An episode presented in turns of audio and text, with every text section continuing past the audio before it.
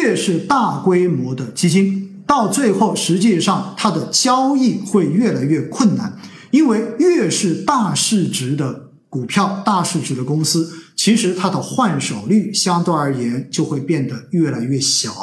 不知道大家能不能理解这一点？因为越是小市值的公司，反而相对而言它的这种换手率会变得更加的高一些，而大市值的公司它的换手率。因为根据它的市值来说的话，它的换手率会变得更小一些，因为它本身市值太大，要换手的话，意味着你的对手盘要足够的大，才能够有充分的这种换手。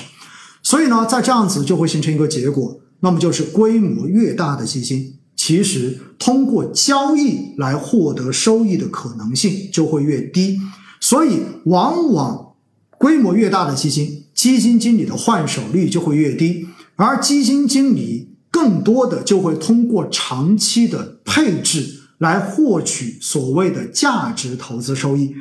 这是我要告诉大家的第二点。为什么？因为它的规模过大，所以它要调仓的话，它的一个周期会变得特别的长，因为没有足够多的对手盘来跟你做这种调仓，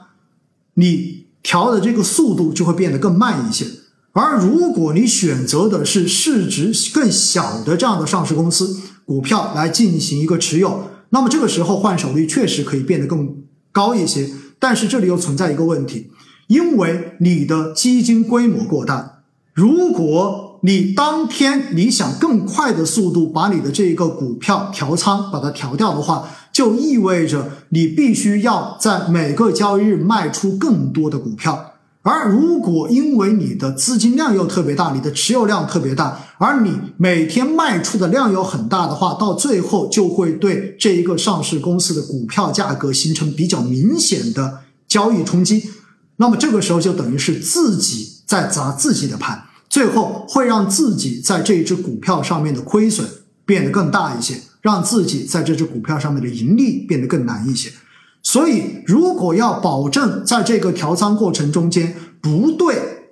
这一个公司的股票形成过大的这种交易冲击，那么就只能把每天的这一个卖出调仓的这一个速度控制在一定的范围之内。而如果你要控制速度，但是因为你拿的又特别的多，那么你的调仓的这个过程就会变得比较的长一点。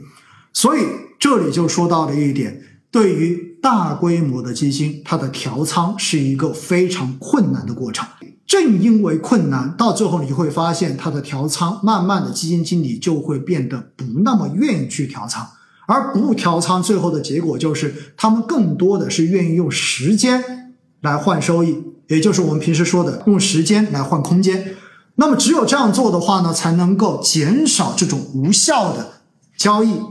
减少无效的交易成本，然后通过自己的长期配置来获取长期的收益，是这么一个逻辑。但是呢，这就存在一个问题了。今年以来，我们看得到，或者说从去年到今年以来，A 股的风格切换是非常非常快的，